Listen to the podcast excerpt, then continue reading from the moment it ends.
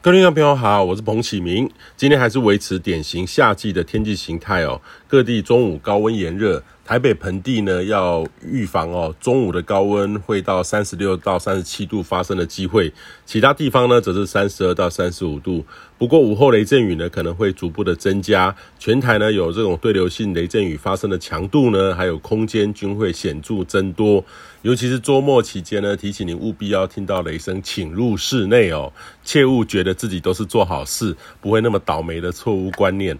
那过去这几天呢，其实太平洋上空蛮热闹的，曾经同时出现过三个低压系统，过去两个已经成为呃台风而消散了哦。那在日本南方海域也有一个热带性低气压，呃，在太平洋高压环视的条件之下，竟然还能够发展哦。但是过去这两天已经减弱消散，逐渐成为低压，甚至呢，目前已经成为在高压南方的一个类似东风破洞的水汽。逐渐呢，今明两天接近台湾。那预期呢，今天开始到周末要留意台湾附近的水汽是稍多的，午后雷阵雨将会显著的增多。呃，不只是靠山区，也会延伸到平地，提醒你要稍微多留意一下。那建议你呢，下午若到这种遇到这种午后雷阵雨的天气呢，要减少不必要的户外活动，各地发生的机会都很高哦。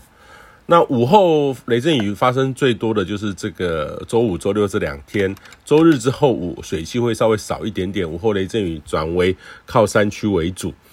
那目前呢，太平洋高压的中心大概是在呃日本附近。那日本的各地的天气稳定，也这个也就让日本的天气异常的稳定炎热。过去这几天呢，因为热，让许多日本人有显著的热中症，哈，就是热伤害的人口激增，因为每个。呃，地区的人哦，对热的感觉，它的平均的温度本来就比较低，所以如果对三十度或三十五度对他们来说的话，就是压力非常的大。但是对台湾而言，其实这种三十五度的温度是蛮平常的，甚至我们六月跟七月呢，也到这种日本人很难想象到的这个极端的温度。那预计呢，呃，整个。大致上，未来一周呢，西太平洋的大气环流还是蛮稳定的。台湾附近的天气也在高压环流之下，呃，会是一个较稳定炎热的天气形态。那下一波呢，还是要注意整个西太平洋高压与西南季风的配置哦，是否有机会有这种季风低压发展的机会？